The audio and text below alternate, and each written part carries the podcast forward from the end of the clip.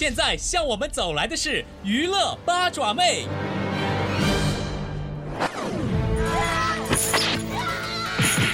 嗨，八爪妹，我来啦！话说呀，在我们古代，惩罚人的最残忍手段莫过于十大酷刑。但是你知道吗？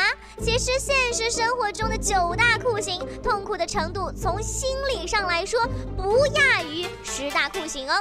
首先，咱们来说说特别折磨胖子们的酷刑——减肥。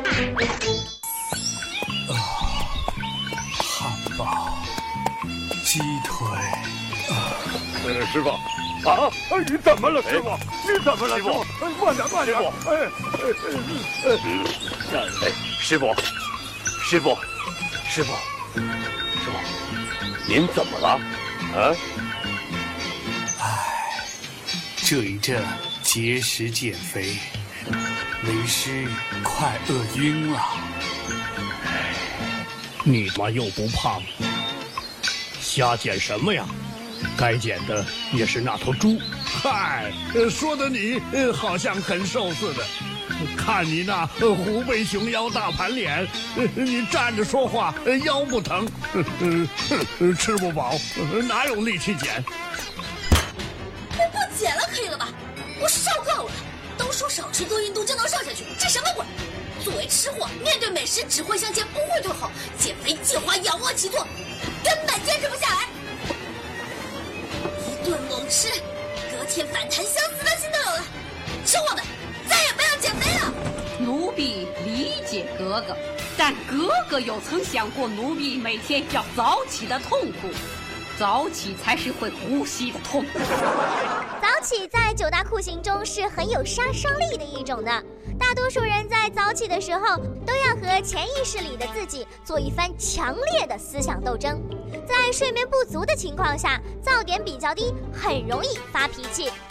我告诉你啊，童佳倩，我睡着的时候，我跟你说，我这道德底线很低啊。所以通常还伴有起床气。当然了，习惯早起的人就会嗤之以鼻，哼，早起有这么难吗？你不会是没有更难的，所以拿来凑数的吧？当然有啦，就是没有 WiFi。我只想问你最后一个问题：你们店 WiFi 密码多少？不好意思，没有 WiFi。连 WiFi 都没有，我们走吧。现在的中国人呀，可以什么都没有，但就是不能没有 WiFi 呀。当然，比起没有 WiFi，还有更痛苦的事儿，就是忘记带手机啦。真的吗？根据统计，百分之八十的人都患有手机依赖症。出门没带手机，对于他们而言，就像是出门没穿内裤一样，尴尬、心慌，甚至恐惧。我的手机呢？没了手机还怎么约妹子呀？这一天可怎么熬？没有手机确实难受。再来说说下一个酷刑：半夜饿肚子。饿肚子是一件很难受的事，比起饿肚子更难受的就是半夜饿肚子。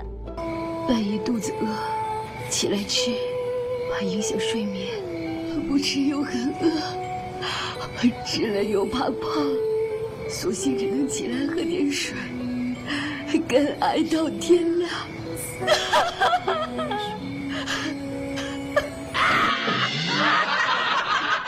当然了，半夜饿肚子呢，总是能随自己的意愿去解决的。但挤地铁就不一样了啊！你上或者不上地铁，永远那么挤，有多挤，挤成什么形状，完全不在于你。娘，我每天去上学，挤公交挤破头，实在受不了了。宝贝，你挤个公交算什么？娘每天挤地铁上班，元神都快挤散了。那天我明明挤上去了，又被活活的挤了下来，排了两趟才上去。一上到车上，五味杂陈的味道迎着风扑面而来，憋得娘脸都绿了。没办法，人口太多了。不，有办法的，咱们买辆车吧。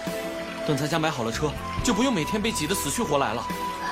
就算你买到车也没用，上下班高峰期，路况大家都知道，照样堵死你。挤地铁如果是对上班族身体的残酷考验，那么剧透就是对剧迷心理的极度考验。在这个世界上，有一种令人痛恶的群体，叫做剧透党。好不容易有剧可追，你们上网看了片花就争相着剧透，我真是分分钟想掐死你们呐！老太太当心气坏身子。其实现在的电视剧啊，一看开头便能猜中了结局。谁说看了开头就能猜中结局的？我剧透我会说吗？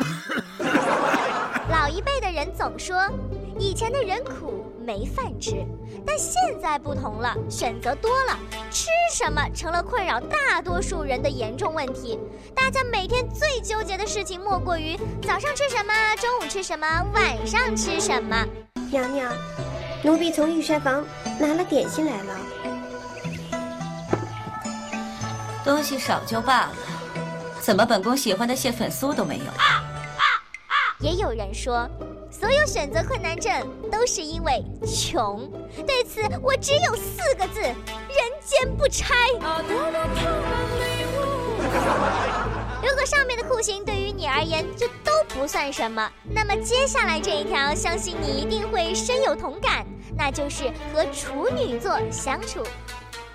以上九大酷刑总结一下，就是和一个处女座的在一起，他总是说你胖，所以你不得不减肥。于是半夜饿了也不敢吃东西，白天能吃又不知道吃什么。每天除了早起还要去挤地铁，出门没带手机，带了手机又连不上 WiFi，有了 WiFi 想看个电视剧，结果被剧透了。